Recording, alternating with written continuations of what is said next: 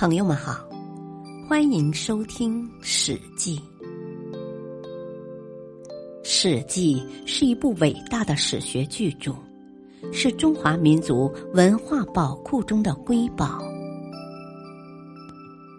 原著：西汉史学家、文学家司马迁。播讲：汉乐。张仪连横上。张仪是战国时期魏国人，早年曾和苏秦一起投于鬼谷子先生门下，学习游说诸侯的权谋之术。苏秦天资聪颖，成名较早，但在才学上，苏秦自认不如张仪。张仪学业完成之后，就四处游说。他最先来到楚国，投奔楚相，做了一名门客。一次，他陪楚相饮酒，恰巧楚相的一块玉璧就在那天酒席上丢失了。门客们认为张仪最穷，品行一定也不好，玉璧肯定是他偷去的。于是大家一合计，把他抓了起来。众门客私设公堂，轮番拷打，张仪始终不承认，门客们只好把他放了。受此屈辱，张仪一气之下离开了楚国，回到家里。他的妻子得知消息，非常气愤，埋怨他说：“ 你这是自找的！如果当初不读书游说，又怎么会受到这样的侮辱呢？”张仪苦笑着问妻子：“ 哦，你看看我的舌头还在不在？”妻子笑着说。舌头还在你嘴里。张仪说：“有他就够了。”那时候，苏秦已经收服了燕赵两国，准备串联六国合纵抗秦。他担心秦国进攻赵国，破坏他的计划，于是采取先刺激再接济的手段，使张仪得到了秦惠王的重用。张仪首先劝秦王进攻魏国，秦惠王派公子华和张仪引兵出击，占领了魏国的濮阳。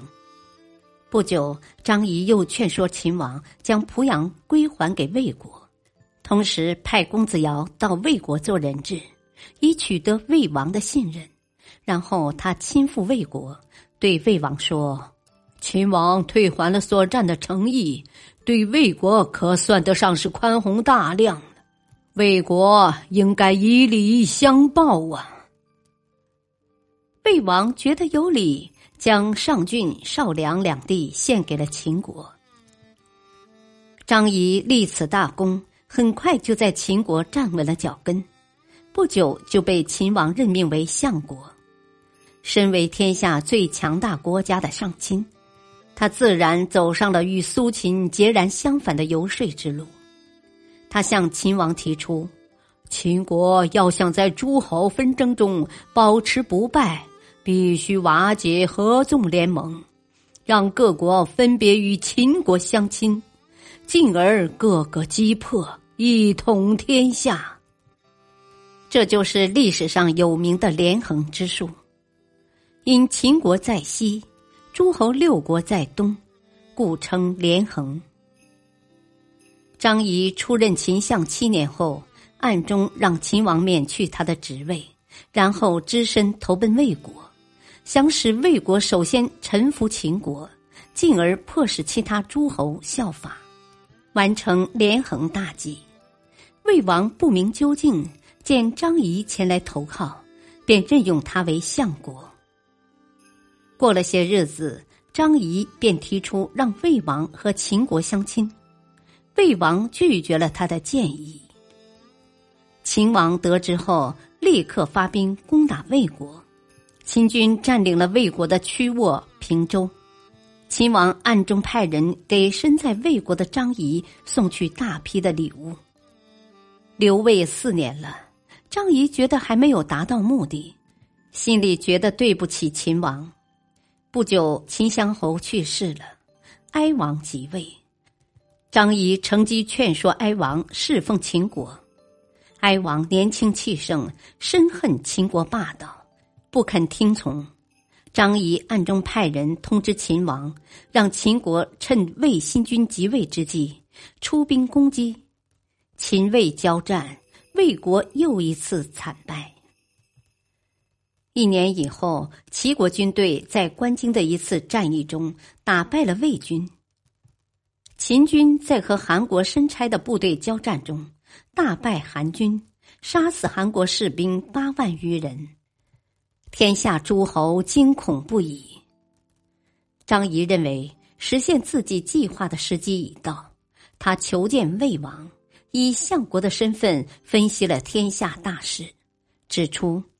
魏国地势平坦，处于韩、楚、赵、齐四国的中心，随时都会遭到周边国家的攻击。苏秦反复无常，他所倡导的合纵联盟实际上已濒于瓦解。当今之计，只有投靠强大的秦国，方可保国家无事。魏军屡战屡败，新晋又被齐国打败。魏王早已心存疑惧，在张仪的一再劝说之下，魏国背弃了合纵联盟，答应同秦国讲和。张仪趁到秦国议和的机会，堂而皇之的又回到了秦国，重新出任秦相。感谢收听，下期播讲张仪连横下，敬请收听。再会。